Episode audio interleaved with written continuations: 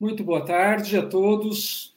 Uma alegria estar aqui no 45º Diálogos que Curam, da Associação Brasileira de Medicina Personalizada de Precisão. O Diálogos que Curam é um ciclo de debates para promover a saúde, a informação à saúde e a cultura de paz para esse momento de pandemia que o mundo e o país vive ainda. A gente precisa tomar mais cuidados. E nossa proposta é que bem informados, a gente consiga fazer tomarmos decisões mais eficientes, evolutivas e pacificadoras para nós e para nossa sociedade e a comunidade que a gente vive. Meu nome é Rubens Bolos, eu sou médico, presidente da BMPP e dou boas-vindas a todos. E hoje, em especial, um, o, nosso, o, no, o nosso convidado uma, um professor e vai falar sobre envelhecimento. Então, bem-vindo, Carlos André de Freitas Santos. Boa tarde, boa tarde, Rubens. Boa tarde a todos vocês que estão aí acompanhando a gente. É um prazer estar aqui, viu? Realmente é um prazer. Bom, todo professor, todo pesquisador tem uma linha biográfica, tem todo um estudo muito importante. A gente faz questão de apresentar o Carlos na devida proporção. O Carlos André Freitas dos Santos, ele tem dois mestrados. Ele é um médico geriatra, o primeiro mestrado em nutrição e o segundo em ciência da saúde aplicada ao esporte e atividade física. E são dois temas que ele vai nos ensinar aqui hoje para tomar uma decisão muito importante, né? O que que a gente come, o que que a gente faz para aumentar a nossa saúde e longevidade, né? Já que a gente tem uma programação. Ele pesquisa exercício físico e envelhecimento ativo. Esse é um outro tema que ele vai definir muito é, importante. E o Carlos também ele é professor da disciplina de semiologia integrada na Universidade Federal de São Paulo, da Escola Paulista de Medicina. Todos nós somos formados lá e temos um carinho, um apreço muito grande por todos. E muito importante, pois, que ele explique o que é semiologia, o que é, por que ela é tão importante na matéria básica para o segundo, segundo ano de profissionais que vão ser médicos. Desculpa. Ele é coordenador dos ambulatórios da promoção à saúde e envelhecimento ativo, nas disciplinas de geriatria, gerontologia e medicina de esporte e exercício físico. Então, o Carlos André é o geriatra para nutrição, para exercício físico, e ele vai falar também sobre memória. Então, bem-vindo, Carlos. Uma alegria receber com você aqui. Carlos. Legal, legal. Vamos lá. A primeira pergunta né, não é uma pergunta. A gente tá, a gente sempre engaja os nossos pais, adultos, na escolha, orientação de profissão. Então, muitos, uh, muitos jovens às vezes não entendem o que é exatamente ser um cientista, ser um pesquisador. Então, por que, que você resolveu ser o médico? Quando você estava, resolveu fazer a medicina? E como que foi a sua linha né, de ir orientando dentro da formação a especialização em geriatria e buscar nutrição, atividade física e tudo mais que vem é, no seu portfólio?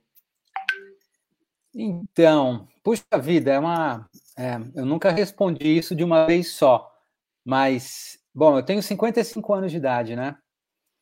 Então, eu, eu, eu fui prestar vestibular 1983, 1984 eu entrei na faculdade. E naquela época, 30 anos atrás, e já na adolescência, eu já falava que ia ser médico. Falava que ia ser médico. Meu irmão mais velho é engenheiro, então assim, é um engenheiro e um médico. Se tivesse um terceiro filho na família, ia ser um advogado, né? Era era o clássico, né? Eu não tinha muitas referências na família de médicos. Eu tenho uma tia viva ainda que deve estar perto dos seus 87, 88 anos de idade, eu não tinha, que é médica, mas eu não tinha muito contato com ela. Eu morei, passei minha minha parte da minha infância, toda a minha adolescência, parte da minha juventude, fiz a faculdade em Belo Horizonte, né? Eu, eu fui criado em Minas Gerais, em Belo Horizonte, e essa minha tia morava no Rio de Janeiro, eu não tinha muito contato com ela mas eu sempre gostei da história do cuidar, sabe? É, eu estudei em colégio de padres e sempre, sempre fui muito atuante, grupo de jovens, é, eu sempre gostava de ajudar, sempre quando tinha alguma coisa voluntária, de, de voluntariado, ah, vamos fazer o sopão para o pessoal lá pobre de tal lugar. Eu ia junto, eu sempre gostei disso. Eu acho que isso me aproximou muito, muito a escolha da medicina, porque na minha cabeça o médico era um profissional que ajudava, que ajuda, né? Hoje eu tenho certeza que a gente não cura muita coisa, mas a gente acolhe, ajuda, é, conversa, a gente ameniza o sofrimento, né? E era essa a minha ideia. E, e, a geriatria surgiu naquela história, né? Eu fui fazer, eu tinha certeza que eu queria fazer uma, uma, uma residência, uma especialidade clínica, e eu sempre, e eu fui escolher geriatria numa época, hoje em dia é fácil, porque eu nunca, hoje em dia um pouco mais fácil, né? Você tem a geriatria seja na graduação, seja na residência médica, é, praticamente os grandes programas de residência médica, de clínica médicos, tem sempre um, um, um pé, uma parte que os residentes acabam visitando algum serviço de geriatria, mas na minha época não era assim, não tinha isso. Mas é, eu fui me aproximando muito às situações em que eu encontrava o velho, o idoso, né? seja em situações de cronicidade, seja em situações de finitude, seja em situações de, de experiência de vida, de conversar, de ver tomadas de decisões, de perceber que, nossa, se esse paciente fizesse isso diferente há 40 anos atrás, talvez isso não tivesse acontecendo com ele agora. Então, isso foi, eu, isso foi me aproximando dessa especialidade. Quando chegou no final do meu R2 de clínica médica, eu falei: puxa vida, descobri que existia geriatria. E fui atrás disso e acabei vindo para São Paulo, é, onde isso foi em 93 e vim para fazer a residência de geriatria e voltar para Belo Horizonte em 95, mas não voltei até hoje. Estou aqui, né? E, e, fiquei. E aí eu fui me aproximando, né? Assim, é, é, para mim era uma coisa meio automática você cuidar também da formação de outros profissionais, né? Eu lembro que é, naquele é, quando naquela, naquele discurso de Hipócrates, né, quando a gente se forma, né, no nosso juramento, tem uma parte que fala isso, que você vai ajudar os filhos dos seus amigos a formar médico, né? Então, eu achava que era uma coisa automática. Então, a coisa da, da docência foi acontecendo de maneira automática. Eu, eu fiz uma carreira é, de, de técnico administrativo em educação, dentro da Escola Paulista de Medicina, que é uma, é uma carreira clássica nas universidades públicas federais, e, é, e sempre gostei muito da parte assistencial, né? E sempre gostei muito da parte de, é, de residência médica, né? Eu me aproximei à graduação, na verdade, mais recentemente. É, me aproximei à graduação é, talvez aí nos últimos 10 anos, né? Quando, eu, quando os meus filhos, eu tenho três filhos, quando os meus filhos começaram a ficar adolescentes, e eu falei, caramba, deixa eu ver como é que é isso, né? E aí me aproximei da graduação, porque eram jovens, quase da mesma idade da minha filha mais velha, né? Falei, e aí aconteceu de eu, de eu me envolver com a, com a semiologia integrada, que é uma disciplina acadêmica do segundo ano aqui da Escola Paulista de Medicina, é, organizada pela psiquiatria, pelo departamento de psiquiatria, mas é, uma, é um momento em que o aluno do segundo ano, pela primeira vez, ele vai aprender a fazer entrevista com pacientes. Então, ele vai fazer entrevista com gestantes, com crianças, com adultos e com idosos. E claro que eu, eu eu, né, eu e hoje em dia somos dois docentes, eu e a professora Lara, a gente cuida da parte dos idosos. E é fantástico, é uma experiência sensacional, porque é o primeiro momento que um jovem de 20 anos de idade, 21 anos de idade, vai fazer uma entrevista com um idoso, vai conversar com um idoso de uma maneira mais técnica e, e muitas fichas caem nessa hora, né? Muitas fichas caem para esse aluno da graduação E hoje em dia, do ano passado para cá, por conta da história da pandemia, a gente teve que fazer essa disciplina acontecer online, né? Então você imagina o aluno do segundo ano entrevistando um idoso que recentemente aprendeu a mexer no celular, que recentemente aprendeu a mexer no WhatsApp, no Google Meets, ou no Zoom, ou em outra, qualquer outra plataforma, e ele vai conversar com o aluno dessa maneira, né? E aí as fichas começaram. Aí foi surpreendente, porque a riqueza dos, dos idosos também caindo a ficha, né? A gente tem que conversar com os idosos. Ó, até então, os alunos iam lá no hospital, no ambulatório, e conversavam como qualquer outro aluno, como um residente também conversava com os pacientes.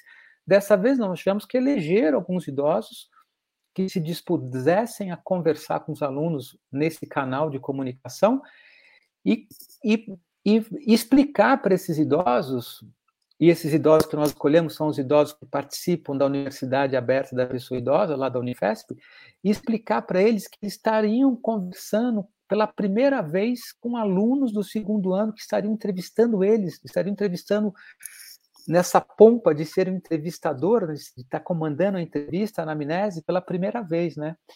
E, e de uma certa forma, eu fico até arrepiado nessa hora, de uma certa forma, o próprio idoso fala, puxa, como eu estou sendo importante para a formação de um futuro médico. É isso mesmo. Então é uma troca muito bacana, e isso é uma coisa que é muito legal, é, é, a, é a parte bacana e bonita da nossa profissão e da área de ensino. Perfeito.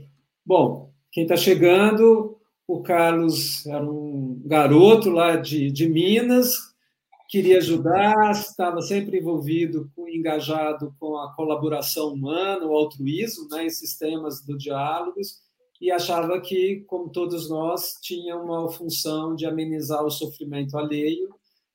Veio para São Paulo, descobriu a clínica e a geriatria estava iniciando também há 30 anos, de alguma maneira. É, Sim era um, um começo tanto da oncologia como da, da geriatria, duas disciplinas importantes no mundo de hoje. Hoje, ele ajuda jovens médicos a introduzirem no universo por entrevistas, né? Então é a comunicação. E você trouxe uma questão para mim que já podia ser a primeira pergunta, Carlos. É, o engajamento digital, né?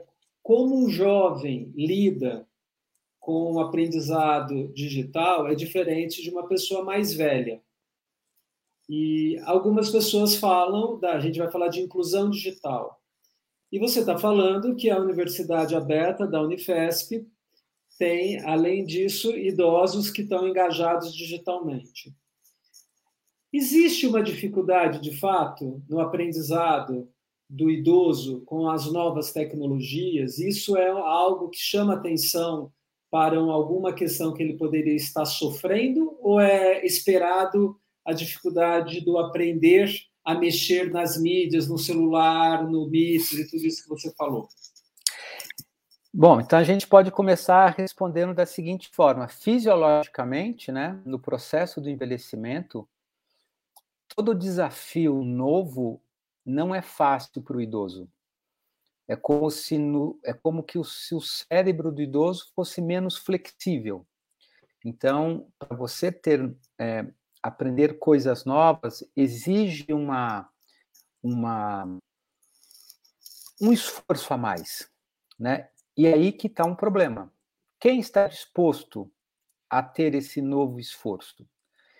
Então, esse grupo de idosos da Universidade Aberta da Pessoa Idosa, é uma é assim, é uma é um grupo hoje em dia é comandado pela professora Cláudia Aschen, e eu sempre fui uma um fiel soldado dela, sempre ajudei ela em tudo que, que, que podia ajudar. É, é, e ela conseguiu, e foi muito engraçado isso, porque em 2020, é, todo ano tem uma turma nova, né? Então, todo ano tem uma turma nova. E em 2020 a gente resolveu fazer uma, uma inovação. A gente resolveu fazer duas turmas ao invés de uma turma só.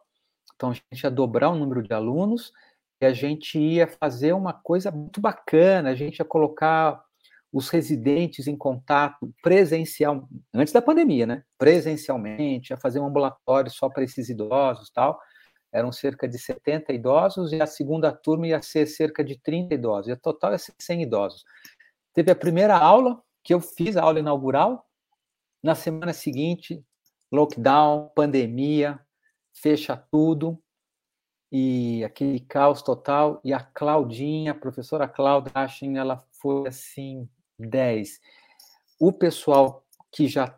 É, esse pessoal. Tinha um pessoal que estava, entre aspas, repetindo o curso, né? Era por isso que a gente dobrou a turma, porque o pessoal fazia um ano e não, não, não queria ir embora, né? Os idosos não queriam, queriam continuar na universidade. Então a Cláudia conseguiu fazer um trabalho muito legal com eles que foi de primeira, demorou aí uns dois, três meses para eles conseguirem acessando pelo celular, né? O celular que eles usavam basicamente para mandar mensagem, ver o WhatsApp entre eles, eles a gente eles começaram a utilizar para ter aula em, em, em, conjunto, né? Então foi um processo é, árduo, é, trabalho de formiguinha, mas deu certíssimo. A gente teve mais ou menos um mês e meio atrás um primeiro congresso, simpósio, um simpósio nacional das universidades abertas da, da, da pessoa idosa. Tivemos a presença aí de várias universidades do Brasil inteiro, com a presença dos nossos alunos idosos online, na plataforma, entrando, assistindo aula, perguntando, usando o chat privado, enfim é, dá certo, é possível, dá certo. Tem que ter tranquilidade, calma, perseverança, que as coisas acontecem. E, e é impressionante como nesse grupo de idosos que estou falando, da Universidade Aberta da Pessoa Idosa, é impressionante o que certamente isso abriu as possibilidades deles nesta pandemia, né? A gente começou por conta da UAP, mas certamente eles aproveitaram esse treinamento para outras coisas. O Carlos, mas olha só, é,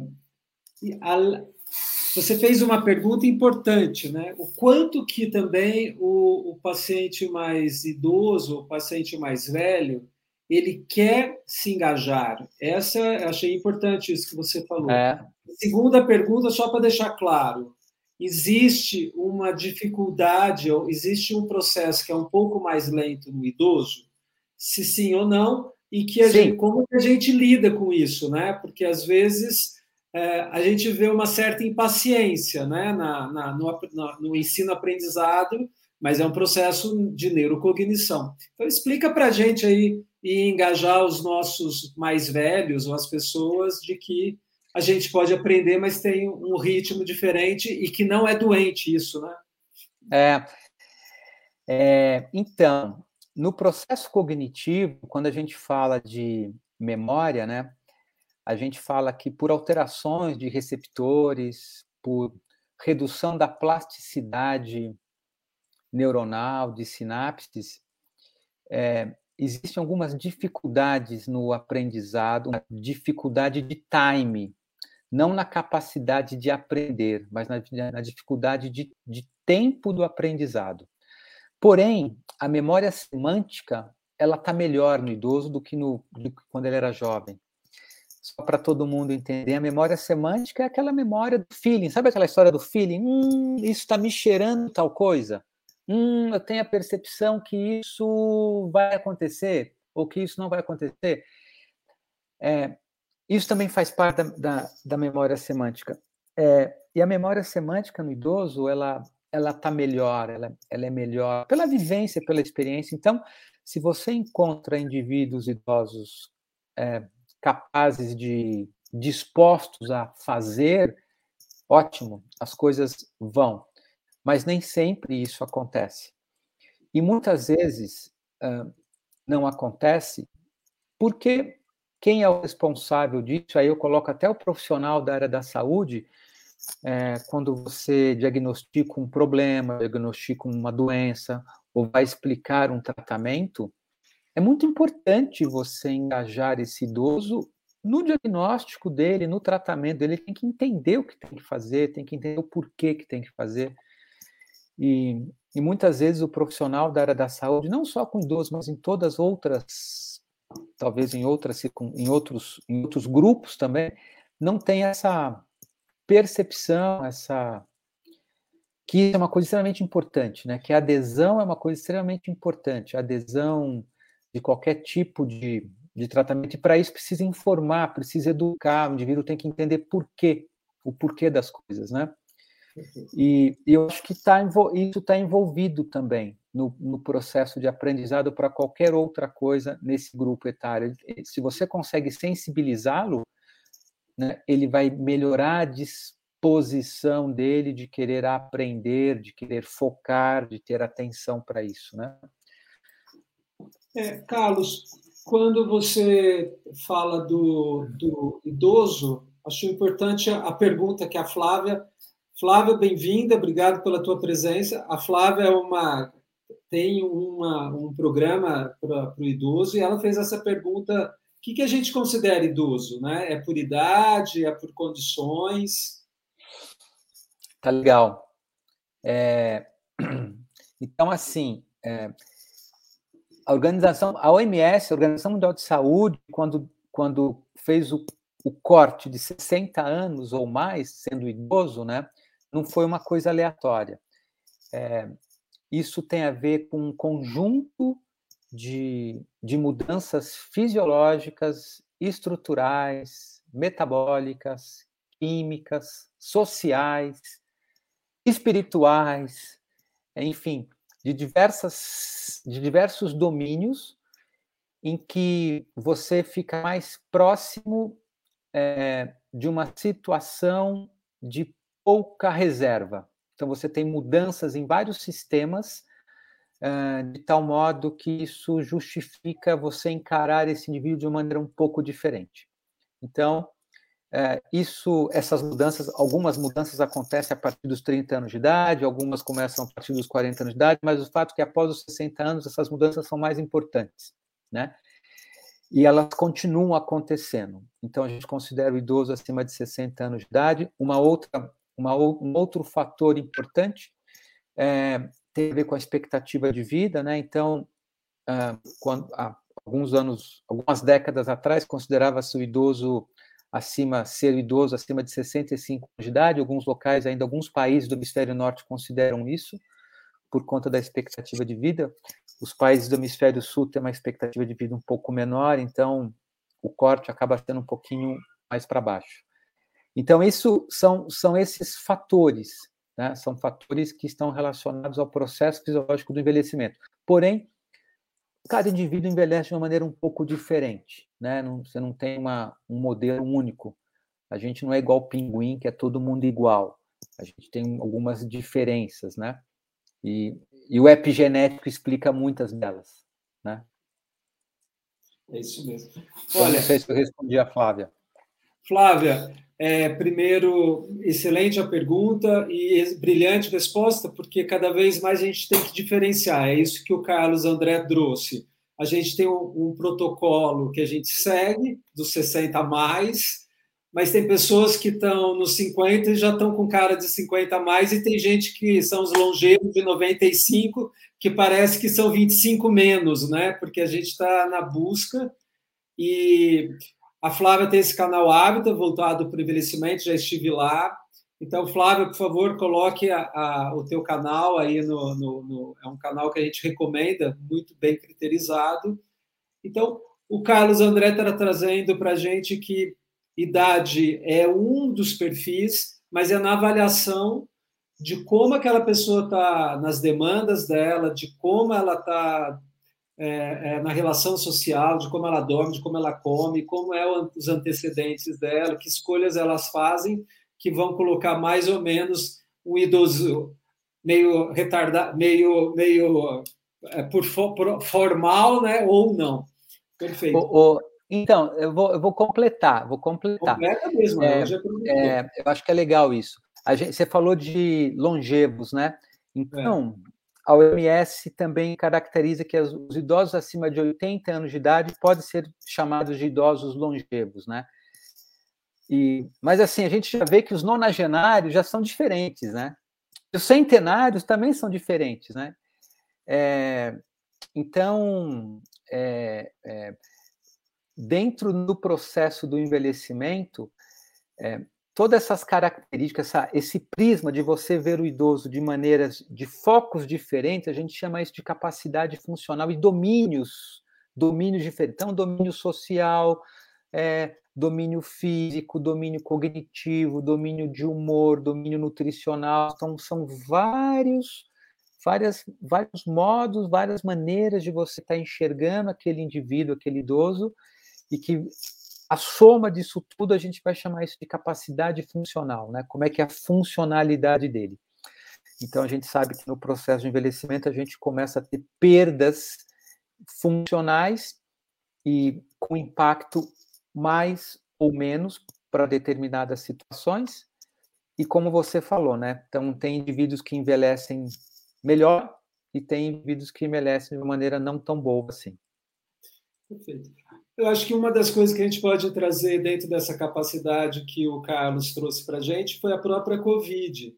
Né? Todo mundo lembra, acabou que era a gente achava que o, os mais velhos morriam mais, mais, mais rapidamente, os mais uh, atingidos, mas os centenários trouxeram grandes uh, investigações. Então, tem os longevos e tem mais que longevos, que são centenários, dentro dessa programação. E é dentro dessa longevidade que eu, pelo menos, tento me pautar. Eu quero viver bastante e entender, né? Na minha genética, Carlos, ninguém chega muito, muito, muito depois dos 80, como você disse, é uma grande novidade. Então, são gerações que morreram antes da minha área, da sua não sei, mas isso também leva em consideração. Mas são as nossas escolhas também que a gente pode determinar, né, mudar. Então, não vou falar do determinante genético, que é esse que eu não posso pensar, mas eu vou pegar no determinante epigenético, que isso. é esse que você ajuda, ajuda as pessoas no, no envelhecimento ativo. Como que a gente define envelhecimento ativo? Então, o envelhecimento ativo, é, ele, é, eu vou falar o que ele não é, né? Primeiro, envelhecimento ativo não é você se exercitar, fazer tudo, opa, vamos caminhar, não. Envelhecimento ativo é você, é você, é o idoso, o idoso tomar para si a responsabilidade de fazer escolhas adequadas. É, então, é, o idoso, ele, claro que para isso, ele vai ter que ser educado, ele vai ter que receber informações, mas ele tem que compreender que ele tem que tomar e fazer escolhas mais, as mais corretas possíveis, né? É, e isso tem muito a ver com escolhas, por exemplo, de hábitos saudáveis, é, escolhas é, que acabam levando a você ter uma alimentação melhor, de você praticar atividade física de uma forma melhor, de você compreender muitas vezes doenças que são inerentes ao processo de envelhecimento, mas que você pode é, ter uma educação melhor para aquela doença e conseguir lidar melhor com ela, é, tomar os medicamentos na hora correta, é, é, e frequentemente ir ao profissional médico para poder ver se as coisas estão indo bem. Então, o envelhecimento ativo ele tem, tem a ver com essa com esses determinantes comportamentais, né? Existem oito determinantes comportamentais que a OMS preconiza. Vamos ver se eu não vou esquecer nenhum deles é, alimentação adequada, atividade, atividade física, é, não ao tabagismo, não ao álcool, já falei quatro, é, evitar a automedicação, não ter a automedicação e evitar o que a gente chama de polifarmácia, aí é da responsabilidade também do profissional da área da, da área da saúde, é, não a iatrogenia, principalmente a trogenia e a trogenia da palavra. Seis, é, saúde bucal, que é uma coisa extremamente importante, e adesão. Esses são os oito, são os oito determinantes comportamentais para que o idoso tenha um envelhecimento, envelhecimento ativo. Aí a OMS, complementando, foi mais além. É, ela caracterizou uma coisa que nós chamamos capacidade intrínseca, né? Que é vocês tendo envelhecimento ativo, a sua capacidade intrínseca, humor, cognição, locomoção, vitalidade, acaba sendo é, muito adequada para que você tenha envelhecimento saudável. Perfeito. Acho que é importante a gente recuperar isso, porque tem algumas perguntas muito importantes. No envelhecimento ativo, você trouxe, então, um portfólio, algumas questões que têm, então, atividades individuais no comprometimento e fazer escolhas e, e algumas doenças, lidar bem com doenças previstas ou do, do próprio envelhecimento. Essas doenças que você chama própria do envelhecimento, que, que você quer dizer? Quais são essas doenças que a gente tem que lidar melhor, que a gente tem essas doenças? É, é, é são doenças que são muito prevalentes nessa população é, as doenças, especificamente algumas doenças metabólicas, as doenças cardiovasculares, é, as doenças osteomusculares, osteoporose, especificamente um, osteoartrites, que lidam muito com a situação da mobilidade, é, algumas neoplasias que são muito prevalentes também nessa população, enfim, são as chamadas doenças, são as doenças crônicas, né? São doenças que não têm cura, mas que se você fizer a lição de casa bonitinho, você consegue grande parte das vezes lidar bem com elas. Elas não vão não vão roubar muito da sua capacidade funcional, mas você vai ter que estar atento e vai ter que estar se adequando a mudanças de hábitos específicos por conta delas. Perfeito. O Carlos, então, está trazendo para a gente que tem algumas doenças que é próprio do envelhecimento, mas que a gente pode amenizar ou depreciar né, no, no que elas não evoluam, que a gente fala das, das doenças é, é, que diabetes, hipertensão, uh, dores crônicas, Isso, doenças crônicas. Eu esqueci de falar das doenças neurodegenerativas, né, que também Isso. são importantes nisso daí, né? É, mas que todas essas doenças, elas têm um componente epigenético importante, né? Se você lidar melhor com a sua vida aos 20, aos 30, aos 40, aos 50, a chance delas atrapalharem muito você é menor aos 70, aos 80, aos 90? Olha, é, tem três perguntas que eu já vou colocar, porque falam um pouco é, em dar nessa questão. Muito importante que a gente vá, que você trouxe, Carlos, é fazer escolhas. Por exemplo, a gente sabe que quem mais divulga fake news nas mídias é a população idosa. É interessante isso, né? e também a população mais idosa fake news em saúde e falsos fármacos ou uso indevidos. E a Vânia fez essa pergunta. Obrigado pela presença, Vânia. Olá, hoje olhamos para pessoas com 60 anos que parecem 20 ou 30 anos mais novos do que seus pais pareciam. Discutível. Essa é uma mudança puramente estética ou alguma mudança na qualidade da saúde física e psicológica? Bom, é, eu acho que é uma mistura disso tudo, né? Eu acho que tem uma questão estética, sim. É, a geração hoje de 70 e 80 anos de idade, a geração, vamos falar, a geração que está aí na oitava e na nona década de vida, eles tiveram certamente oportunidades é, relacionados à tecnologia da área da ciência, na área da saúde, que certamente os seus pais não tiveram essa oportunidade, né?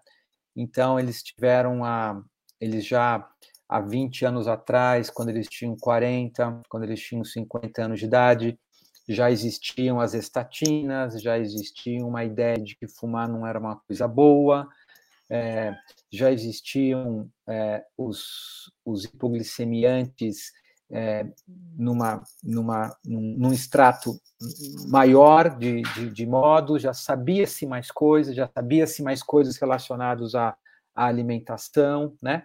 Então, isso certamente não tem, já existiam os antibióticos, né? então, vacinas, né? Então, não tenha dúvidas que é, é, a geração de 70, 80 anos de hoje, eles já é, usufruíram é, tecnologias médicas é, da saúde, da ciência, e que certamente idosos da década de 70 e de 80 não tiveram essa oportunidade, né? Então isso é, uma, isso é um fato.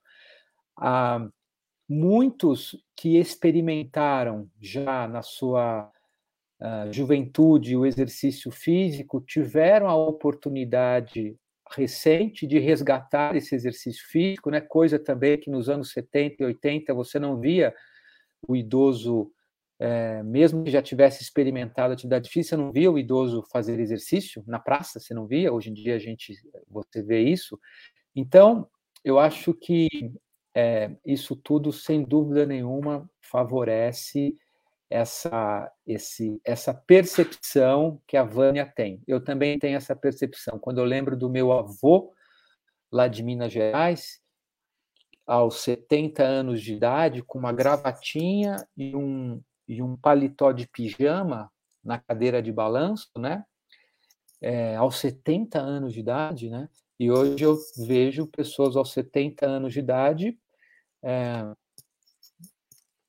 jogando tênis, beach tênis, é, iniciando um projeto é, de vida nova, uma empresa, enfim. Então, eu acho que isso é um, é um facilitador, sim, não tenha dúvida que tem, tem mudanças aí. Eu vou contribuir, acho que tem uma condição da, da inclusão do conhecimento mais fácil, Antes eram alguns centros e hoje a gente tem uma possibilidade da tecnologia trazer o conhecimento para todos. Mas acho que também, Vânia, é, tem uma parte da cosmetria que também é, trouxe algumas questões no sentido de que é, para eu ficar bem, ou um corpo possível, com menos ruga, ou com menos dor, ou mais eficiente, é, vem pesquisa junto mostrando que eu tinha que comer bem, tinha que ter micronutrientes, eu tinha que dormir bem, né? Eu tinha, eu tinha que alguma outra coisa. E, mas mesmo entre essas pessoas existe uma programação que aí é uma pergunta para o Carlos, né? Mesmo essas pessoas que aparecem estar bem ou que estão numa mudança, fizeram uma mudança de vida ou tiver investido em atividade física ou neurocognição, não exatamente educação psíquica, também nessas a gente vê envelhecimento cardiovascular e neurológico, né? Dentro de uma programação. Como que, como que você, como geriatra, Carlos, pega aquelas pessoas e fala, mas eu não tomava álcool, eu não fazia atividade física, eu dormia legal e sei lá, estou com começo de Alzheimer, esclerose lateral amiotrófica, desenvolvi câncer e estou com osteoartrite, né? Vem essa injúria pessoal muito grande. Como você lida com isso como médico? É, bem, eu é, estou passando por um momento, eu estou fazendo doutorado e, e, e acabei recentemente de fazer uma, uma um curso, uma, um, um curso de genética, né? E, e, e, descobri que a genética. E eu brinquei, eu brinquei com a, com a professora no final do curso, no último dia de, de aula da prova, falei, ó, oh, professora, parece que quando eu tive genética lá na graduação, eu acho que nem existia o tal do DNA e o tal do RNA, nem sabia que isso existia.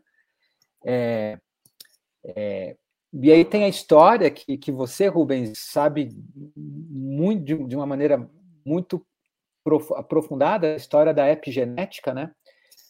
É, então, hoje em dia, eu sofro menos com isso, né? Eu, eu tive, é, eu sofro menos com isso, com essa situação, né? Que o paciente fala assim, mas eu fiz tudo certo, blá, blá, blá, alguma coisa lá deu errado, né? Alguma coisa lá entre, entre o DNA lá e a proteína, alguma coisa deu errado. É, e, e, eu acho que é, é, as duas coisas são comuns, acabam acontecendo. Aquele indivíduo que fica frustrado de, puxa vida, onde que eu errei, né? É, e aquele indivíduo que, que acho que é pior ainda, né? Que é a situação do indivíduo que, ah, mas não aconteceu nada comigo até hoje, né?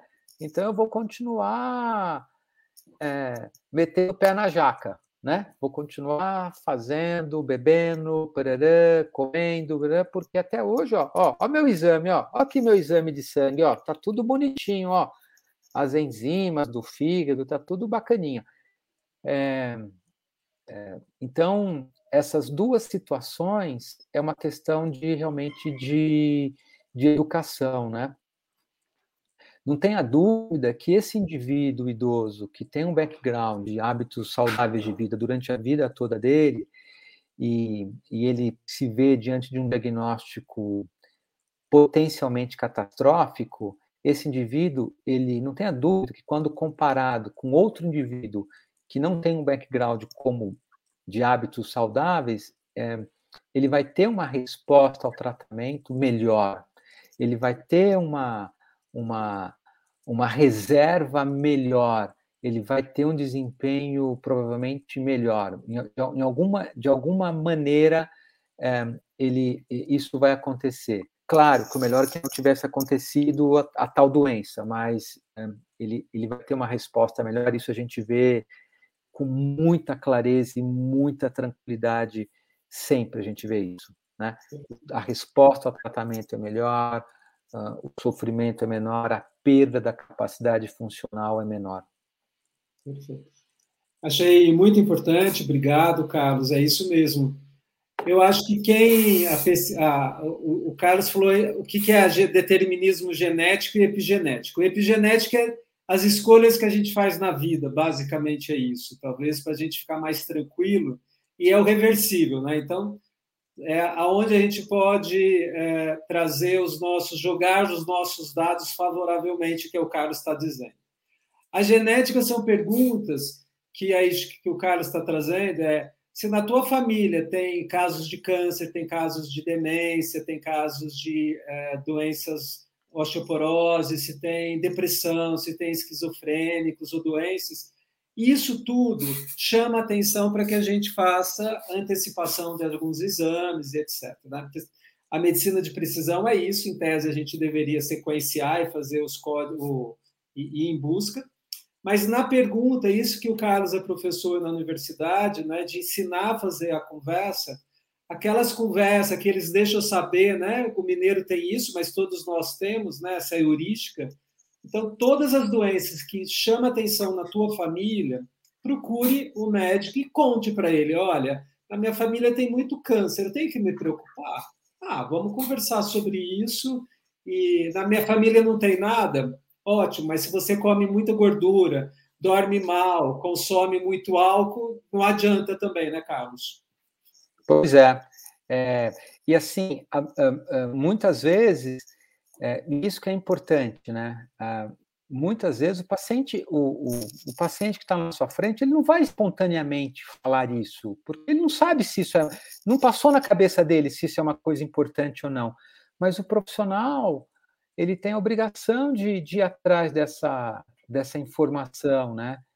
E, e aí é isso que, que me motiva a continuar na graduação, né? É fazer com que na sua formação médica, desde, desde jovem, desde muito novo, o futuro profissional ele, ele, ele tem essa perspicácia, né? ele tem esse, essa ideia investigativa de querer saber, a curiosidade de perguntar, de ter uma relação de comunicação boa, adequada, né?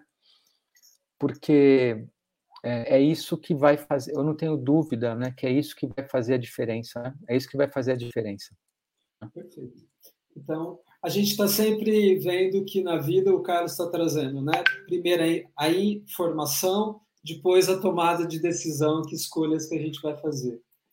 A malha, é eu acho que trouxe um pouco uma angústia que é para todos nós. A malha Ponte, uma alegria é, com 74 anos, né? Assumiu 74 anos, isso é o máximo para a gente, viu, Amália?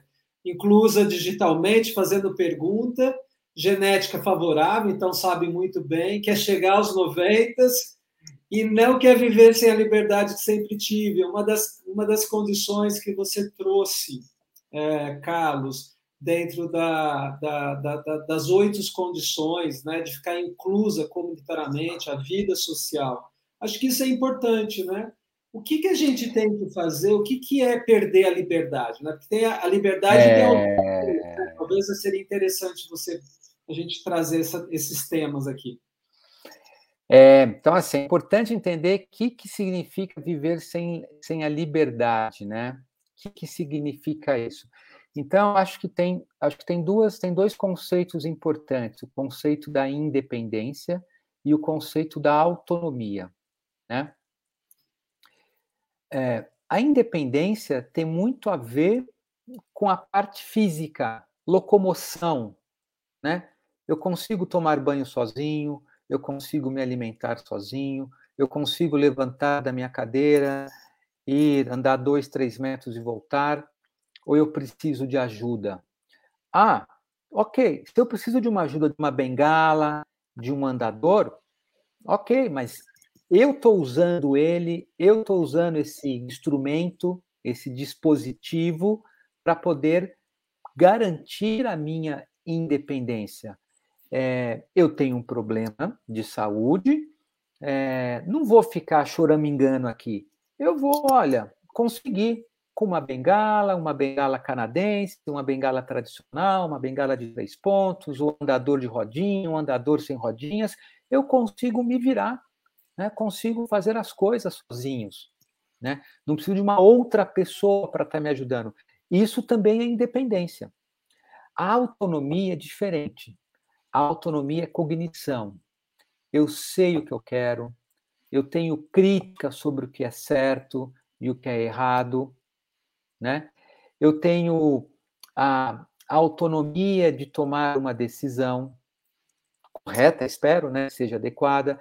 Então, é, são essas duas situações que têm muito a ver com a qualidade de vida. E então é, você tem situações em que você mantém a autonomia, mas perde a independência. Né? Então, por exemplo, um indivíduo que caiu, fraturou, e tem uma fratura de fêmur que está com dificuldade de reabilitar, ou uma fratura de coluna que não está conseguindo reabilitar e está ficando mais tempo na, imobilizado. Ele perdeu a independência, mesmo que seja temporário, mas ele tem autonomia. Ele sabe o que ele quer, ele tem a crítica, ele tem organização de pensamento. E tem o contrário também: o indivíduo mantém a independência e perde autonomia. Por exemplo, uma doença de Alzheimer. Você tem um quadro demencial insidioso que vai se instalando e que você perde a crítica, você perde a capacidade de tomada de decisão de uma maneira correta, mas seu corpo está bacana, você consegue ir, voltar, fazer, você vai precisar de alguém para lhe ajudar em relação à autonomia, né? Então, essas duas situações, é claro que no processo do envelhecimento fisiológico, a gente não vai ter perda disso. O que, que é, que, que é, é, é indo né, para exemplificar de uma maneira mais mais extrema. É, se a gente fizer aqui uma, uma, enquete, como vocês querem morrer? Vamos fazer uma enquete. Um vai falar como eu quero. Ah, eu quero morrer com 100, 102 anos, mas assim, até uma semana antes eu tenho que estar bem, tenho que ter autonomia, tenho que estar independente, eu vou ficar doente e morrer. Ou vou morrer dormindo, né? Morrer dormindo. Estou ótimo e vou morrer dormindo. A chance disso acontecer, pessoal, não é muito grande assim, é, maior parte das vezes o indivíduo perde a autonomia meses antes ou perde a independência meses antes. Então, o, a, a, a cereja do bolo, a melhor maneira, né, já que a gente não vai ficar para semente mesmo, é a gente conseguir garantir, garantir a nossa autonomia, a nossa independência até momentos antes da gente vir a falecer. E de preferência, né, Rubens, falecer lá na frente, né? Vamos. Às vezes eu brinco, né? Ó, oh, tá chegando a sua hora. Quem quiser passar à frente, pode passar. Eu estou da turma dos mais 90 aqui. Mas é a, tem pessoas aí que a, a, mãe viveu mais do que 100. Eu também ia, ia gostar disso, viu? Eu acho que tem uma questão, Amália, que o, o Carlos trouxe, como eu acho que na, os mais 60. Há um momento na vida que ter a pergunta mostra que a gente tem a independência e a autonomia. Quando a gente quer dar muita resposta, é, é um problema. Eu acho que, é acho que antes dos 60 a gente quer dar resposta para todo mundo, como médico a gente também quer resolver a vida de todo mundo, como pai é, a gente quer resolver, como marido ou, ou, ou esposa. Mas tem uma fase que eu acho que é da autonomia, que é quando a gente faz aquela pergunta que eu não sei responder. Acho que isso vem com a maturidade é, da sabedoria, né, da benevolência.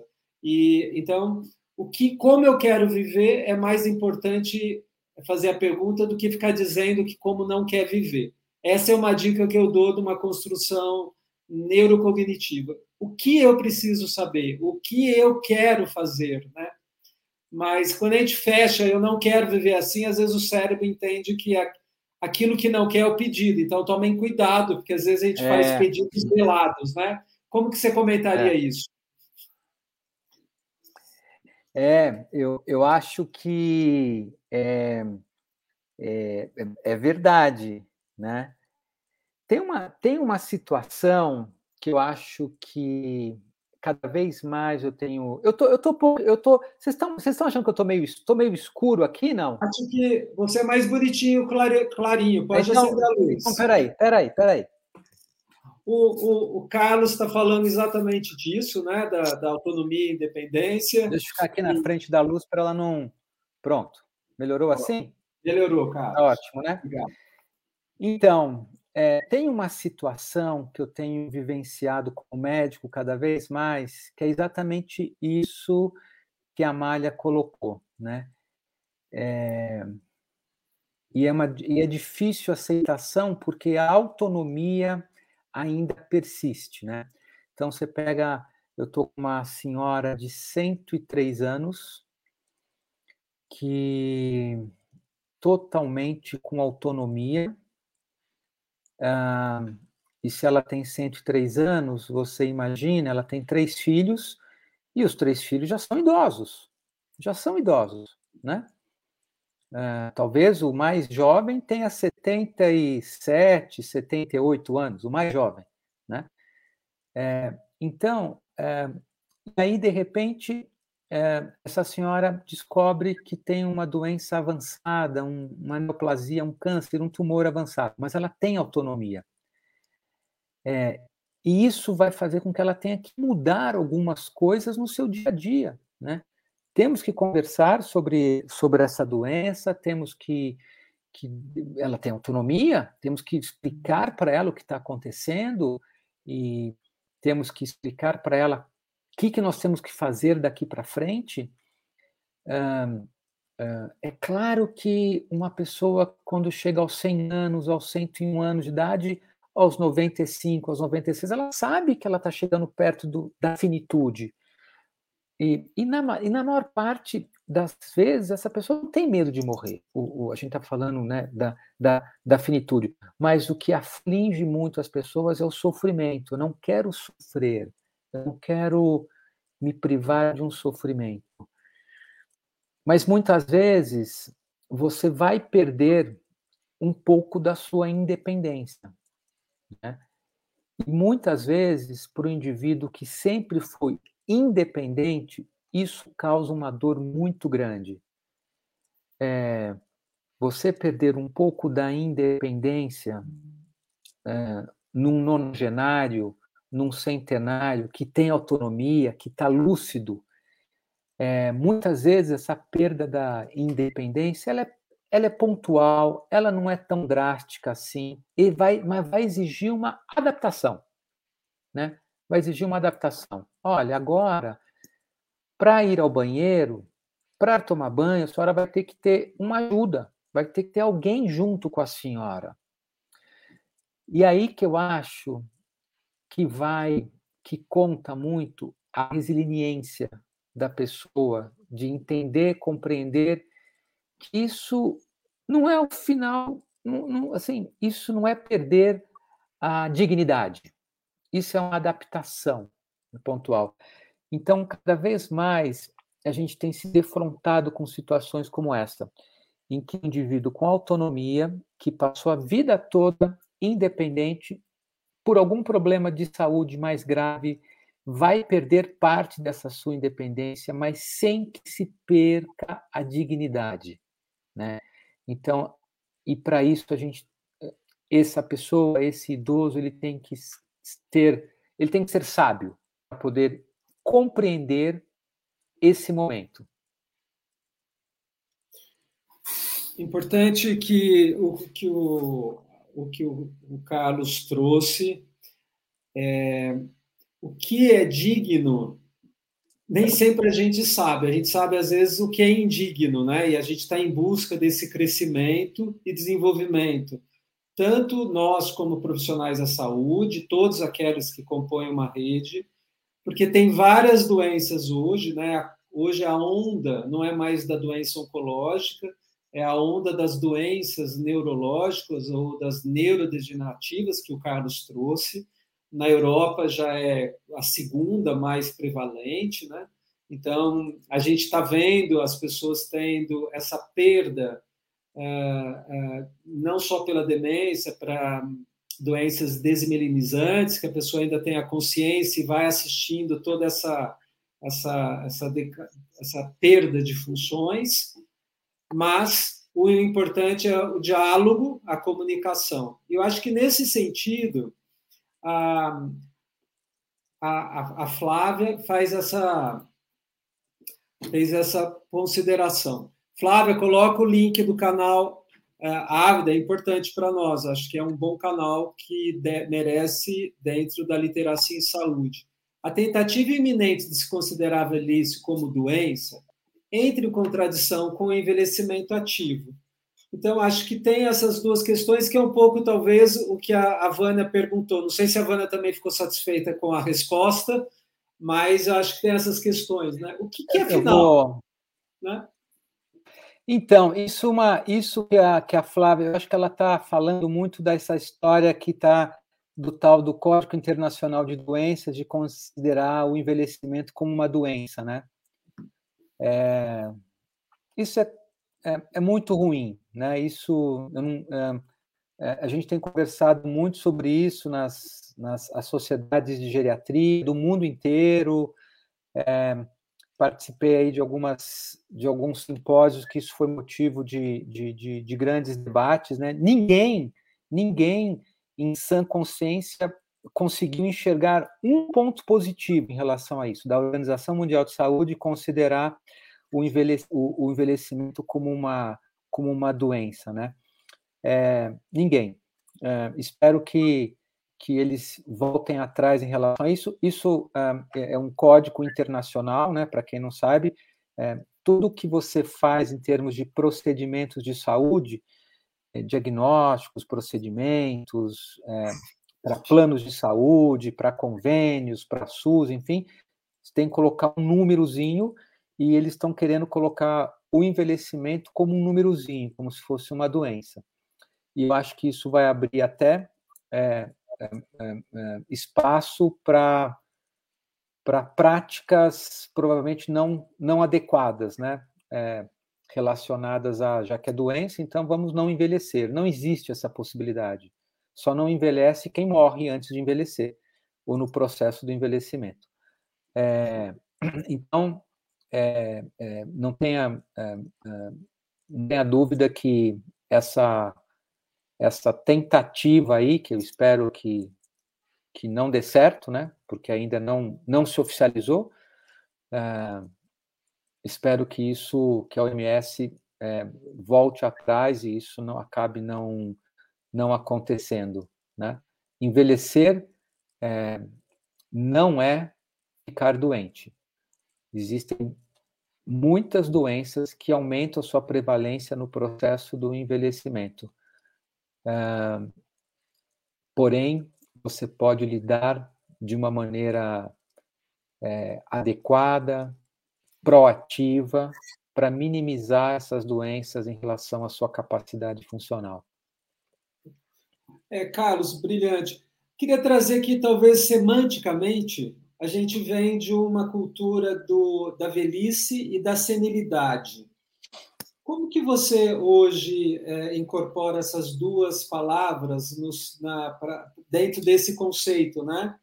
Então, é. biologia do desenvolvimento, a, a idade, né, a velhice, é uma fase evolutiva da humanidade, assim como de toda a biologia e eu também concordo, acho que é uma fase biológica, mas não é um adoecer. Mas nós aprendemos que o doente, o envelhecido doente era o senil e que acabou virando algumas questões que estão sendo transformadas. Como que é isso? Existem, isso? existem dois termos que a gente utiliza, senescência e a senilidade, né? A senescência é toda situação fisiológica, normal do processo do envelhecer. A senilidade é quando isso deixa de ser normal. Isso passa a ter um impacto negativo importante. Então, é, um exemplo, músculo, né? Músculo.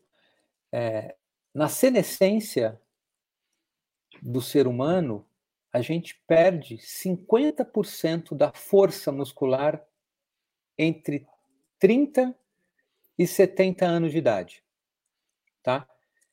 Mas isso não impede da gente caminhar, subir escada, eventualmente fazer uma atividade física e recuperar uma parte disso, não impede nada disso.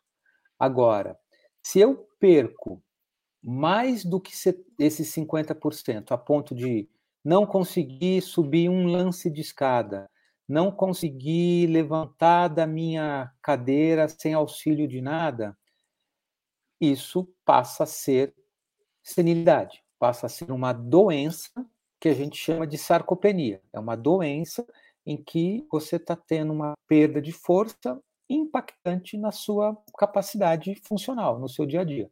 É um exemplo. Né? É, nesse sentido, acho que a gente podia voltar um pouquinho que você trouxe, então, quando é que na fase evolutiva da nossa faixa etária do envelhecer, a gente está adoecido, né? Então, a senilidade.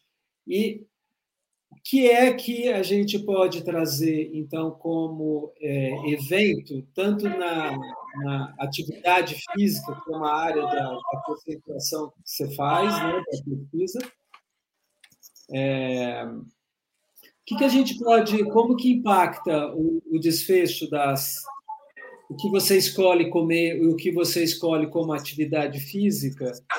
É, é, evitar que a gente tenha uma velhice mais doente ou uma.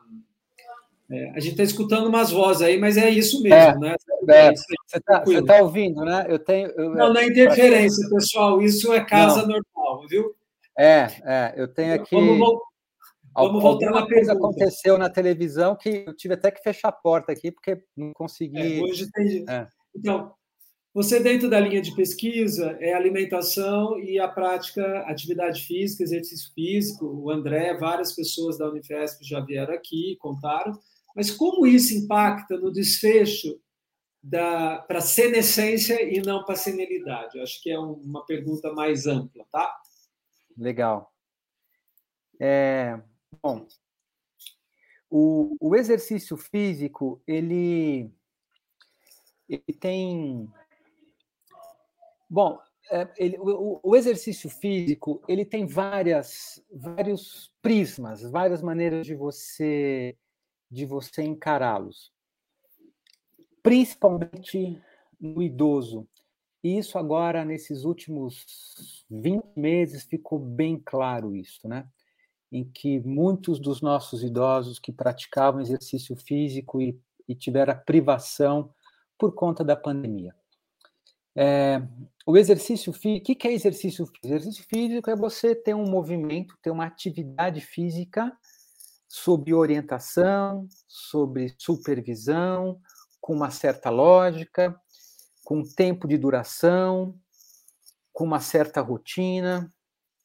É, e é visto que esse exercício físico ele melhora várias funções do nosso organismo. Tradicionalmente, a primeira delas, que sempre foi encarado e de uma maneira mais concreta, foi vista a partir dos anos 60, relacionada à saúde cardíaca, cardiovascular, saúde circulatória. Porém, é, com o passar do tempo, foi visto que, é, além dessa saúde cardíaca, cardiovascular, o exercício físico no idoso ele tem uma função importante em duas circunstâncias. Primeira, imunológica. Você, a gente, no processo natural do envelhecimento, a gente tem uma perda de resposta imunológica. E alguns soldados, né, alguns soldados que fazem parte do nosso exército imunológico, eles, eles se aposentam, eles deixam de existir. E alguns quartéis generais que é, treinariam esses soldados também deixam de existir. Um dos mais famosos é o Timo, né, que é um órgão que é um grande formador aí de cadetes, é, soldados importantes, e o timo existe uma, uma redução um desaparecimento do timo no processo do envelhecimento, e alguns outros órgãos assumem essa função de tentar produzir soldados, e um deles é o músculo.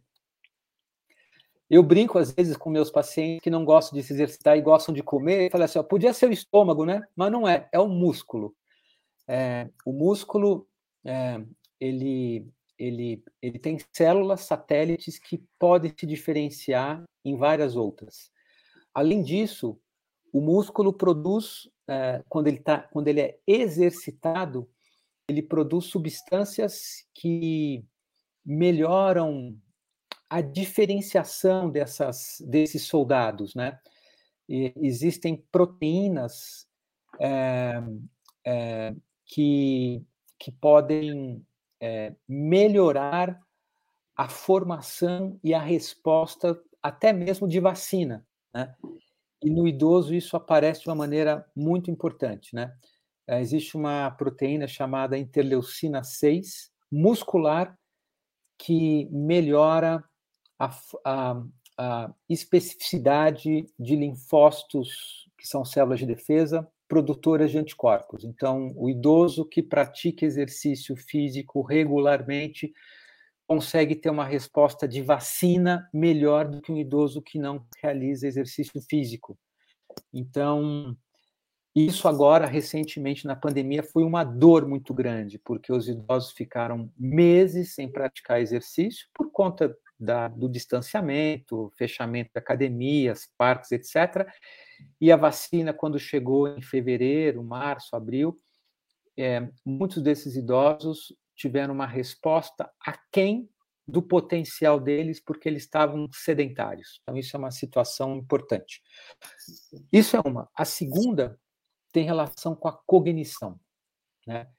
É, o músculo, de novo, ele, na, quando ele contrai, ele estimula a produção de algumas proteínas, que são proteínas que preservam as sinapses, que são as conexões dos neurônios, né? Tanto perifericamente quanto no sistema nervoso central. Então, hoje em dia não existe nenhum protocolo de tratamento de deficiência cognitiva, síndromes demenciais, declínio cognitivo, que o o número um do protocolo não seja prática de exercício físico regularmente. Então, são dois exemplos de que o exercício físico pode, de um lado, minimizar o processo da imunossenescência, e do outro lado, o exercício físico pode frear é, um processo de senilidade, de declínio cognitivo. Acho que isso é importante você traduzir, então, né? O Carlos André está dizendo para a gente assim: olha, primeiro, que tem uma diferença entre atividade física e exercício físico. Atividade é tudo que a gente mexe com o corpo, que a gente perdeu na, na pandemia, porque os deslocamentos mais de liberdade, isso que a gente tem medo de, de perder de novo agora, né, que está tudo nessa ameaça do confinamento, a gente menos atividade física. O exercício ele trouxe para a gente que é aquilo dirigido, que a gente ganha de um educador físico, tem peso, metas e, e diferente de um treino. E que a gente vai conseguindo tanto é, abreviar, a, a ganhar na imunidade, como diminuir a condição neurocognitiva caso você comece a ficar doente. E acho que é isso que a gente quer, talvez, de você, Carlos. E aí, quais então, são os exercícios que melhoram mais ainda isso? Eu vou te confessar uma coisa, vou confessar para você e para todo mundo que está aqui nessa live. Eu jogo sujo com os meus pacientes. Eu jogo sujo. Eu falo assim: ah, é? Você quer, você não quer ter Covid, você não quer ter gripe, você, não, você quer ter um sistema imunológico contra câncer, contra tumor, então trate de começar hoje o exercício físico, porque o exercício físico melhora a imunidade, etc. Eu, eu, eu jogo pesado, porque é, é fundamental. E a mesma coisa em relação, assim, é, é, é, é, aquela história. Ah, eu não quero ficar caduca, eu não quero ficar esclerosada. Ah, o que, que você está fazendo para isso? Estou fazendo palavra cruzada. Então, então é o seguinte: tira o bumbum da cadeira, em vez de fazer palavra cruzada, vai caminhar, aí desce no seu prédio e fica. Ah, mas não tem. Ah, tem espaço sim. Fica caminhando lá 15, 20 minutos de manhã, 15, 20 minutos à tarde. Então, assim, a gente tem dois tipos de exercícios físicos e os dois são muito. Quer dizer, tem mais, mas dois são muito importantes. Os exercícios aeróbicos, que são exercícios que a gente respira um pouco mais intensamente, são exercícios de caminhada. Um exercício aeróbico de caminhada, ele é bom em termos de intensidade se a gente não consegue ficar conversando com a comadre do lado. Se a gente consegue ficar contando história, conversando, falando o que aconteceu, ontem, o que aconteceu com a Nora, o que aconteceu com o Neto, é porque não está exigindo da nossa capacidade aeróbica. Porque se estiver exigindo da nossa capacidade aeróbica, a gente não consegue nem falar para que acaba sem parar. Né? A gente tem que respirar. Então, a intensidade do exercício é importante. O exercício aeróbico ele é muito importante. A caminhada é mais comum dela, é mais democrática, é, você pode começar num ambiente plano, tranquilamente, né? É, o ideal seria você fazer pelo menos 150 minutos por semana, por semana, né? Então, seria aí cinco vezes por semana, seria 30 minutos, 50 minutos três vezes por semana, enfim. E os exercícios de resistência, exercícios de força. Né? Esse exercício de força são exercícios que a gente precisa de uma orientação, de uma supervisão. Não dá para fazer sem orientação e sem supervisão. Pode ser um pilates, pode ser uma hidroginástica, pode ser uma, uma, uma ginástica multifuncional na academia. Aqui na cidade de São Paulo, todo, quase todos os, os, as unidades básicas de saúde têm algum tipo de, de, de atividade é, de exercício resistido é, que sirva a, a, a pessoa idosa. Se não for todas, pelo menos em cada bairro, em cada região, você vai encontrar pelo menos dois locais públicos que têm a supervisão e a orientação, e sempre tem espaço, sempre tem vagas, é só ir lá, se matricular para poder fazer, isso existe, é fato. São cerca de 80 clubes de escolas na cidade de São Paulo inteira, então, assim, é, é uma coisa que, que dá para fazer é, tem os SESCs, enfim, tem, tem vários locais aí que, que, que seria possível isso fazer. Mas é muito importante o exercício físico de resistência, esse que você trabalha a força, porque ele que vai estimular o aumento da força e muitas vezes o aumento da massa muscular, tá certo? É, e é muito importante também exercícios de equilíbrio, né? principalmente quando você tem alguma dificuldade de, de equilíbrio, tropeça muito, história de quedas. Uh, e tudo isso que eu estou falando é, não é novidade. Eu acho que não é novidade para grande parte das pessoas. O que muitas vezes acontece é que a gente começa e para, começa e para. Então a gente tem que, enquanto profissionais da área da saúde, a gente tem que estar sempre falando. O processo de adesão, ele não é fácil, né? A tomada de, a iniciativa, é, a preparação, onde é que eu vou fazer, onde é que eu não vou fazer, será que no meu bairro tem, será que perto de casa tem? Tem, procura que tem. Por isso que eu falo, Rubens, que jogo pesado, olha, é, cognição e imunidade são duas situações importantíssimas para a gente envelhecer bem.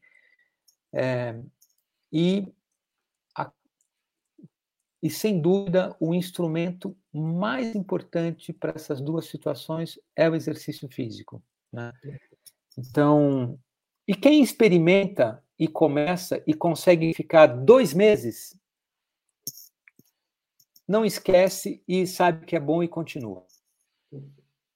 O Carlos está trazendo uma questão que começou lá no começo, que ele falou, e ele está trazendo esse componente é, da relação de atividade muscular e ganho de saúde ou diminuição de adoecimento. Acho que é essa a regra mais importante. Então, quando a gente ativa a musculatura pelo exercício físico, eu vou também ganhando uma neuroplasticidade, eu vou ganhando uma neuroimunidade, eu vou aumentando ou diminuindo o envelhecimento é, da, do sistema imune.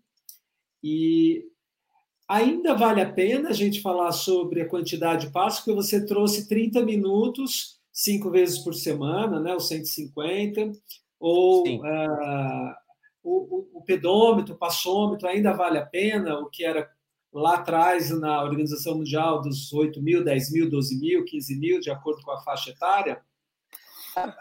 Assim, é que eu acho pouco prático. É, hoje em dia, eu acho pouco prático, né? Hoje em dia, eu mesmo não uso, né? Eu tenho até no meu aplicativo. Eu, eu, descobri recentemente, um dia desse, que no meu celular tem isso, né? Eu podia colocar lá e ver quantos passos que eu, que eu dou. É, é, mas eu acho que se você focar nesses, nesse tempo, é muito importante. E olha que eu falei esses 150 minutos de atividade aeróbica. Os exercícios de força que eu falei, o pilates, a ginástica, a hidroginástica, isso não conta no 150. Isso seriam pelo menos mais duas vezes na semana uma aula uma aula de pilates, uma aula de ginástica, uma aula de ginástica multifuncional, uma aula de hidroginástica, enfim, pelo menos duas vezes na semana seria um plus aos 150 minutos, né? Então, isso é uma coisa importante. E, de novo, lembrando que a intensidade tem que ser moderada, tem que ser uma intensidade que, a, a, a parte aeróbica, que é a da caminhada, uma intensidade que faz você ficar um pouquinho mais ofegante, né? Não fica pensando em em, em velocidade, pensa na sua respiração. A dica que o Carlos deu para todos nós é muito legal. Aquela que dá tempo de conversar, você está fora da prática, ainda não chegou. Você tem que é chegar, é sair cansadinho e suadinho, porque senão não vale. É então, queria te trazer então a, a questão que é importante, que é não perder o juízo, né? A gente falou isso da autonomia e da independência. A Malha trouxe isso, está todo mundo trazendo, e, e para mim é o mais assustador mesmo, né? porque câncer, as doenças osteoarticulares, para quem faz controle, para quem faz exames preventivos, não tem nenhuma doença que aparece subitamente. Mas as doenças neurodegenerativas, quando elas são diagnosticadas, elas estão ou no meio ou no final, né? E não tem muitas, uh, muito que se fazer hoje, né? A gente tem suportes, mas não tem tratamentos efetivos realmente para aquelas doenças, demência, esclerose lateral amiotrófica, só para trazer as piores. Dentro do que você traz da neuroplasticidade, né, que você falou lá no comecinho, que, que é, como que você estimularia a reserva cognitiva, né? Como que, que você falou da atividade física, você falou do, da, daquela pessoa que vem falando que está fazendo a palavra cruzadas. Como a gente pode estimular a manutenção dessa é, do sistema plástico do encéfalo, né, do nosso cérebro? Qual é a sua dica? Desafios, desafios, desafios. Tem que ter desafios. O desafio pode ser um propósito, né? Pode ser um propósito. Olha, eu agora estou voluntária no lugar tal. Isso está exigindo de mim que eu vá lá duas vezes por semana e eu fico lá, eu converso como voluntário lá no instituto, no hospital, onde for, pode até ser um propósito, mas desafios. Então, é, eu falo que a palavra cruzada, o sudoku, eles são desafios até a página 2. Depois fica uma coisa automática, não fica um desafio. O desafio é você, por exemplo, vou dar exemplo, é você que nunca cantou entrar num coral, né? É você que nunca tocou um instrumento, experimentar uma aula de algum instrumento. É você que nunca teve a oportunidade de estudar línguas, tentar, tentar aprender uma língua. Então, são desafios, né? É, é, então, não adianta uh, um, um advogado de 80 anos de idade falar que agora ele está se desafiando, que ele aposentou e que ele resolveu ler, reler todos os livros todas as petições, se atualizar. Não, isso não é desafio para ele. Isso faz parte, fez parte da rotina da vida dele durante anos. Tem que ter desafios, né? E isso, mais uma vez, exige sair da cadeira, exige sair do comodismo, exige você procurar um outro centro de, de comodidade aí, né? É, e, e aí entra de novo naquela história lá do iníciozinho, quem está disposto a envelhecimento ativo. Vem a mim, não, não, eu que vou. Não, não vou, não vai chegar nada de graça aqui no meu colo, né? Como diz aquele ditado, não, almoço de graça não existe. Então faz parte do envelhecimento ativo a gente procurar essas coisas. Claro que o profissional da área da saúde tem que alertar o indivíduo, olha, vamos lá, vamos fazer, vamos, vamos, vamos procurar junto um desafio para você. Vamos lá, vamos, vamos procurar junto. Né? Vamos colocar metas, metas palpáveis, metas que possam ser atingidas. Ó, então, ó, é, hoje é dia 7 de novembro, então nós vamos fazer o seguinte: até daqui um mês eu vou ligar para a senhora e vou saber se a senhora se matriculou lá na, na cultura inglesa. Né? É, é, é, tem que ter metas e e tem que correr atrás dessas, desses resultados. Perfeito. Olha, o Carlos trouxe uma coisa que é o, o, o grande questão, né, que chama foco, atenção, e prontidão e tomada de decisão que a gente sustenta. Eu acho que esse é o problema da humanidade hoje, né? Então, eu tô, eu tô tentando saber de decorar o alfabeto grego agora. É a minha meu novo desafio, porque eu não achei que eu tivesse que saber tantos nomes, né? E por conta das variantes da Covid. Então, agora, para eu me manter íntegro, eu estou tentando olhar um pouco. É, tem que saber alguns, né? A gente nunca foi tanto assim, né? Então, é verdade, nunca foi tão longe. O meu projeto é finalmente fidelizar lá depois dos 60 anos, eu também tenho a sua idade, 55, o alemão. Acho o alemão queria aprender a declinar, não aprendi de latim, talvez aprenda isso. Mas o que ele trouxe para a gente é o mais importante: a gente tomar, fazer escolhas, tomar decisões e sustentá-las, ir até o fim. A gente começa a ler e não, não termina o roteiro e já acha que sabe, né? As fake news, as infodemias, a saúde está tá vindo muito com essas pessoas que lê o começo e acha que já sabe tudo e ficam trazendo é, bobagens e piora a nossa saúde coletiva. O nossa mente, a nossa saúde, precisa da pergunta e ir atrás da resposta. A gente não precisa tanto achar a resposta, pessoal. Não sei se a gente acha, mas ter a pergunta sempre é o que nos mantém salvos e sãos, né? A nossa sanidade do humano é essa região que o, o, o, André trouxe tão brilhantemente, no sentido da neuroplasticidade, que é o neocórtex. Né? A gente tem que ter a, a inteligência, a pergunta, mas não precisa ficar paquidémico ou muito paradinho, que isso emburrece, entristece e adoece, né, Carlos? É, exatamente, né? É, a gente tinha, eu tinha essa ideia, né? porque a gente aprende na escola, aprende na faculdade, na graduação, que as adaptações elas vão acontecendo ao acaso, né?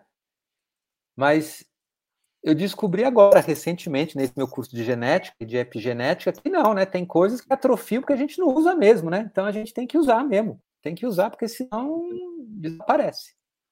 Né? Por isso que, gente, é, eu, a gente está quase chegando ao final, então eu preciso fazer alguns avisos. Quem precisar do certificado, printa a tela agora e manda para o e-mail, que está aí já no feed. Uh, tem a participação do em podcast de todas as nossas lives. É uma biblioteca aberta ao público, esta é a função do altruísmo de todas as pessoas que vêm doar saberes e tempo, como Carlos André, já agradeço, aproveito. No, na, na próxima semana, a gente vai falar, nessas semanas de Natal, a gente vai trazer a cultura, né? Dentro do adoecimento. E quem vai falar com a gente vai ser um psicólogo da Universidade Fluminense que vai falar da peste emocional. Então, é, esse conceito de que a cultura, política, saúde, sexualidade, corpo a gente possa entender por que, que os movimentos estão tão polarizados, e isso vem de Wilhelm Reich, ou dos anos 40, a gente precisa voltar a debater isso. Carlos, quando a gente falou de tudo isso, a pergunta que a gente precisa saber, né? O que é distração? Quando é que a gente está desconcentrado, distraído? Quando que a gente está começando a ficar esclerosadinho, esquecidinho, e a gente precisa começar a entender é, diferenciar. Né? As pessoas têm muito medo de estou esquecendo e estou ficando doente, mas às vezes é ansioso, mas tem hora que não. Quando é que a gente pode separar isso? Olha, essa pergunta é muito importante e, e eu vou falar para vocês o seguinte: na dúvida, na dúvida mesmo, procure um profissional. Porém, de uma maneira geral, o esquecer passa a ser preocupante quando ele acaba tendo um impacto importante nas suas atividades. Então, é uma situação de, olha, eu não lembro mais, eu não consigo mais, é, eu não consigo mais acertar a mão para cozinhar. Estou errando tudo, né? Aconteceu recentemente um profissional, meu paciente profissional médico, eu não estou conseguindo mais prescrever os remédios que eu prescrevia, não lembro, não consigo lembrar deles. Então, quando o esquecer está muito relacionado a uma coisa chamada função executiva, a realização de coisas que sempre foram fáceis, práticas de ser feitas e agora não consegue se mais fazer, isso é preocupante. E aí o esquecer algo é mais do que esquecer, está relacionado a essa execução de tarefas, tá? Quando você tem uma relação de como é que é o nome daquele ator, como é o nome daquela rua e que some, mas depois de um tempo você lembra, isso tem muito mais, está muito mais relacionado à atenção, à concentração, alguma situação de estresse. É verdade que o idoso ele precisa muito mais da atenção do que ele quando era jovem, para poder guardar informações e para recuperar informações. Por quê? Porque está tudo mais lentificado metabolicamente para essa informação ser guardada. Então, ele tem que ter mais foco, mais atenção para guardar e para recuperar essa informação. Então, se for uma pessoa ansiosa, se for uma pessoa que historicamente nunca foi muito, eh, nunca é, se deu muito bem com a atenção, ela vai ter mais dificuldades de, é, de perder e de não conseguir reter alguma informação, certo? Uma outra situação que eu falo que é muito importante, que nem tudo é neurodegenerativo, muitas vezes é funcional.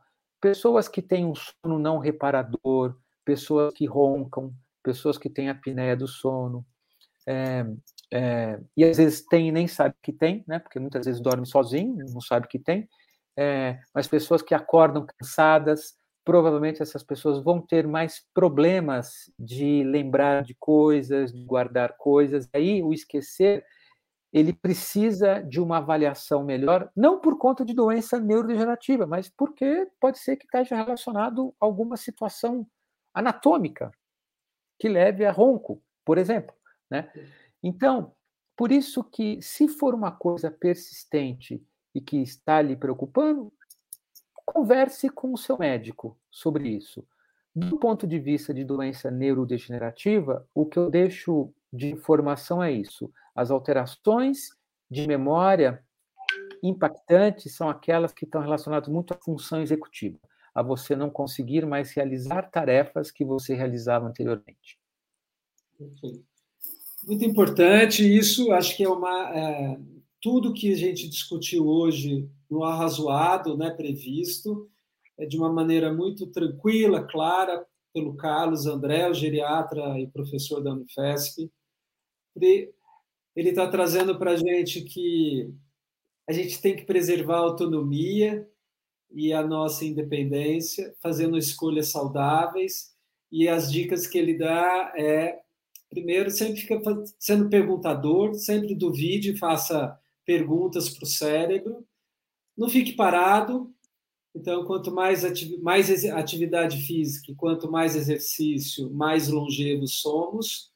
Uh, olhe para a genética, antecipe alguns exames. Se você não tiver uma genética ruim, então começa a olhar pelo que você come, se você está paradinho ou não, como tira isso a malha. A gente não quer perder, mas a gente também precisa saber o que quer. Então começa a ser, sermos mais desejosos e o fato de, de, de, da gente às vezes estar distraído, uma questão de memória, não significa é, que a gente não vai executar. É diferente eu tocar piano e esquecer de tocar piano, né? E como ele trouxe, um profissional que não está mais sabendo prescrever, um, né, um médico, chama atenção. Mas a memória tem isso também, né, cara? A gente põe ela para funcionar, ela demora, que nem um fogão a lenha, e lembra, né? Como chama aquela pessoa mesmo? O fogão a lenha esquenta, né? Esquenta. esquenta. E tem uma pergunta que vem também, eu acho importante. Por que, que o idoso lembra mais fácil das coisas do passado e menos do, do recente? Né? Às vezes as pessoas é, ficam com medo disso. Já é um sinal que eu estou envelhecendo? Né? O que, que você... Bom, é, é, tem algumas explicações. A mais uma delas, que é muito óbvio, é que você tem muito mais passado do que presente, né? Então isso fica, isso é importante. O segundo é exatamente isso. Os fatos mais recentes, eles são, eles são guardados numa caixinha que é mais difícil acesso. O acesso dela é mais difícil. A caixinha dos fatos passados é, é, é, é mais fácil de abrir. Nem chave tem. Então é mais fácil da gente estar tá, tá recuperando essa, essa informação. Né? Perfeito. Bom, a gente está encerrando mais uma live, então, de hoje. As pessoas chamam live, mas é, é isso mesmo, a gente está ao vivo. Importante é, é, hoje o que o Carlos trouxe antes dele despedir e deixar o seu, sua mensagem final. Então, o que, que você, qual é o legado que você gostaria de deixar, além de tudo que você trouxe de contribuição? Mas o pai que está com a filha despediu, né? A gente pode contar nos bastidores agora que aconteceu. Era para ter vindo antes, mas ele teve que fazer um farewell de uma filha porque está numa condição boa, é, como homem, como médico, como professor, né? E nós aqui cuidemos dos distanciamento ainda. A Juliana da Unifesp já veio aqui, já disse que a pandemia não terminou a gente tem que continuar com a máscara. Quem não está com a vacinação completa, por favor, venha. As segundas levas de vacina vão surgir, vão ser necessárias. O que está acontecendo na África não significa que vai impactar aqui, mas a prontidão tem que ser, e é, nesse sentido a gente tem que ser mineirinho. É melhor assistir com prevenção do que colocar o pé na jaca. e que a gente possa trabalhar o, com saúde coletiva, diálogos de que cura. A gente convida pessoas, é, pesquisadores, cientistas, para a gente criar essa comunidade colaborativa. Nós aprendemos e divulgamos, e é essa troca que é, faz com que a gente continue dando de mãos juntas e vencendo esse grande desafio para todos nós. Então, qual o que você gostaria de deixar como mensagem para todos nós, para esse período pré-natalino que a gente está entrando, final de ano? Bom, Rubens, antes de mais nada, queria agradecer o seu convite, né? Foi, foi muito, muito é, bacana ter, ter participado, né? É, agradeço também a sua, a sua é, é, cooperação e você ter compreendido. Eu, eu acabei, né, pra, como você falou, acabei desmarcando com você. Minha, minha filha acabou tendo que tendo que viajar, acabou fazendo uma escolha em cima da hora de, de, de sair do país e eu tive que ajudá-la nesse aspecto. É, e foi muito é, é muito prazeroso para mim conversar sobre isso tudo, sabe? É, eu acho que isso faz parte da minha função, eu acho, sabe? Tanto minha função de médico quanto a minha função de educador é alertar as pessoas, né? E eu quero falar o seguinte, né? É, nós somos, é, é, a gente está falando sobre envelhecimento, né? E o profissional da saúde, médico, o geriatra, ou gerontólogo, na verdade, nós não somos mais do que, se somar geriatras e gerontólogos no Brasil inteiro, não vão ser mais do que 2.500 profissionais. Então, não vão ser só nós, nós não seremos, não seremos os profissionais que vão que vamos conversar com todas as pessoas sobre o envelhecimento, mas eu queria ah, é, deixar uma dica. Eu acho que quando você escolher um profissional para cuidar de você, converse com esse profissional, né? Escolha alguém que, que abra esse canal da conversa, de trocar informações, de esclarecer dúvidas. Isso é muito importante, né? É, eu acho que todos nós que ficamos do lado da universidade, na formação de pessoas e de profissionais, a gente fica batalhando muito em cima disso. Acho que está vindo aí eu acredito muito nas pessoas, acredito muito nos jovens, que vai estar vindo uma, uma geração que eu acho que poderá ter mais ouvidos do que a minha geração teve. E, e acho que isso vai ser muito importante para todos nós, eu, você, Rubens, também, quando a gente for mais velhinho, a gente vai ter aí um, um, um pessoal aí que vai nos acolher e vai nos ouvir mais. Mas já desde hoje, quando a gente for procurar ajuda de um profissional, é, escolha alguém que saiba ouvir, porque isso é muito importante. Perfeito. Muito obrigado. Obrigado, somos nós, Carlos André de Freitas Santos. Sucesso para você, para sua filha. Muito obrigado pela doação de tempo, pelos compartilhar saberes e todo mundo que está aqui todos que a gente já pôde agradecer, então, colocando. Na próxima semana de dezembro é uma semana especial de preparação para o final de ano. O Diálogo está trazendo questões da cultura, então a gente vai trazer as condições, por que, que a política está influenciando as nossas escolhas, a sociedade de controle, um pouco de Foucault, falando uh, do, dos controles dos algoritmos na promoção ou não da saúde, e, por fim, a gente vai trazer uma pesquisadora que está fazendo sobre aromaterapia e na melhora de pacientes. Então, a gente inclui aqui todas as ciências de práticas integrativas. Esse é o programa de desenho para a gente trazer. Bom, Carlos André, para você, tua família e a tua filha que esteja lá, que estejam tudo bem. Bom domingo a todos e Deus abençoe para quem acredita. Um abraço grande. Tchau.